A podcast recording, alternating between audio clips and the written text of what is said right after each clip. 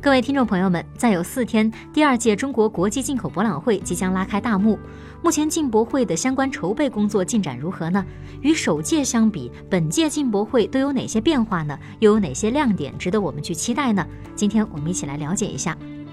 十月二十二号，随着第二届中国国际进口博览会首件进馆展品来自意大利的法拉第 FSD 幺九五高速巡逻船进场。进博会相关筹备工作进入了最后的冲刺阶段。央视记者宋婉首次进入本届进博会国家展，进行了实地的探访。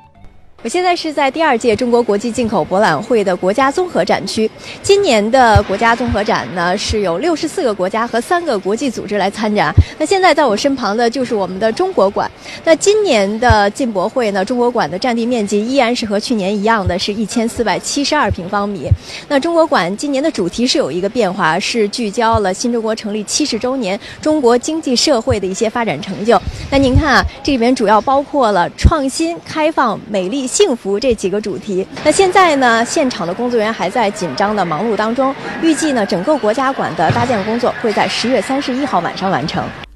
除了中国馆的主题有了新变化，整个进博会的规模更是再次升级。中国国际进口博览会组委会办公室主任、商务部副部长王炳南说：“今年进博会国家展和企业展总面积两次扩展，却依然是一展难求。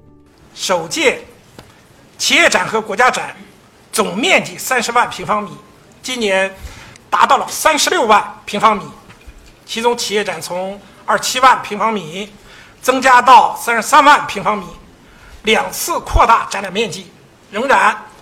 一展难求。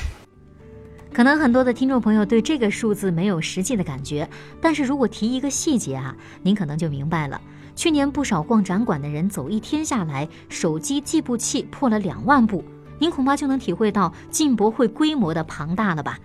不仅如此，王炳南还透露，今年参展国家和地区也有了增加，更多的新技术、新产品、新服务在本届进博会全球首发、中国首展，国内外专业采购商和观众预计将有五十万人，有各国的参展商展示商品、技术和服务。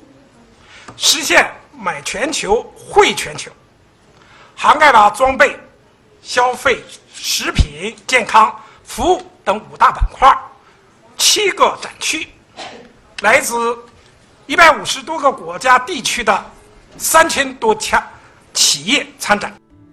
另外呢，今年进博会的更新并没有仅仅的局限于场馆内，而是扩展到了整个区域。比如说，原先作为停车场使用的北广场被开辟成为户外的新展区，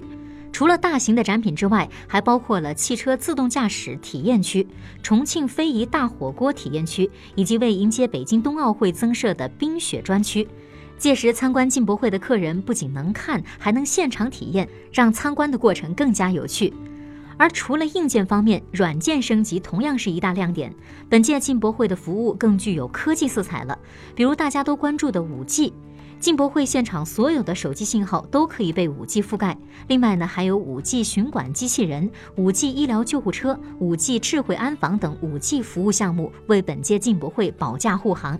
另外，您还可以扫描二维码下载专门的进博会手机软件，里面不仅有场馆的信息、产品的信息，还包含了服务项目，甚至就连如何连接 WiFi 都可以在上面找到操作指南。